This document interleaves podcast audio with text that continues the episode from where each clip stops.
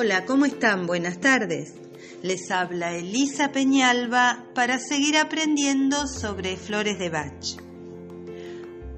Hoy vamos a charlar sobre las flores de Bach para animales y para plantas.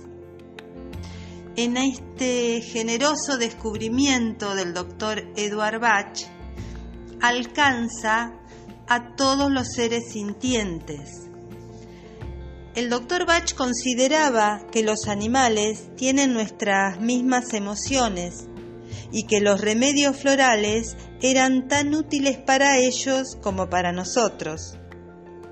Se realiza también en los animales un diagnóstico emocional. Carecen del don del lenguaje, pero tienen muchas y diferentes maneras de expresar sus emociones y sentimientos.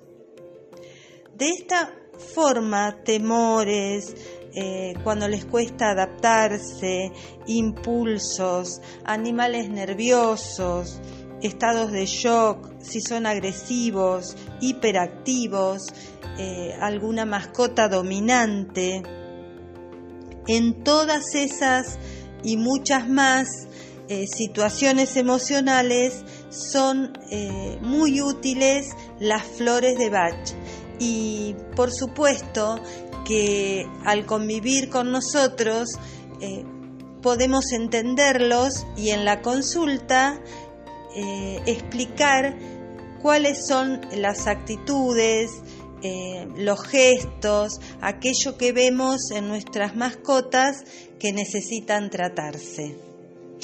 Y también están los remedios florales para las plantas por supuesto que hacer el diagnóstico emocional de las plantas no es una tarea fácil, pero al conocer bien los remedios florales, también podemos ayudarlas.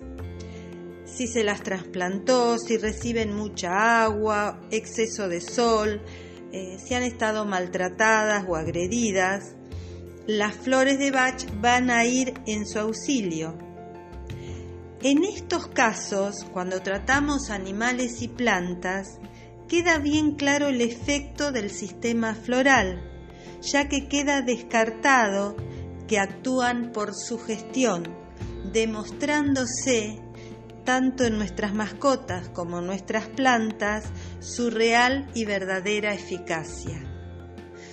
Les mando un gran abrazo Muchas, muchas gracias. Como siempre, cualquier duda, escríbanme eh, en la página y espero que nos encontremos muy, muy pronto.